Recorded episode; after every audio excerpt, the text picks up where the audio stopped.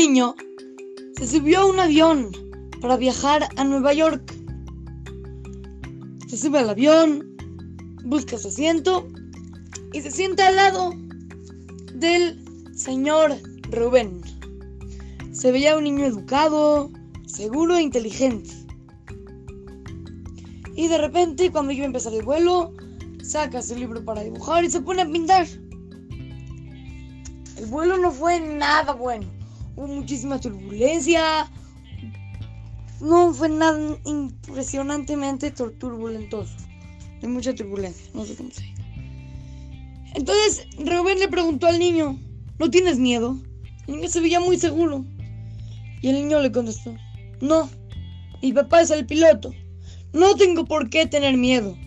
Y siguió pintado en su libro.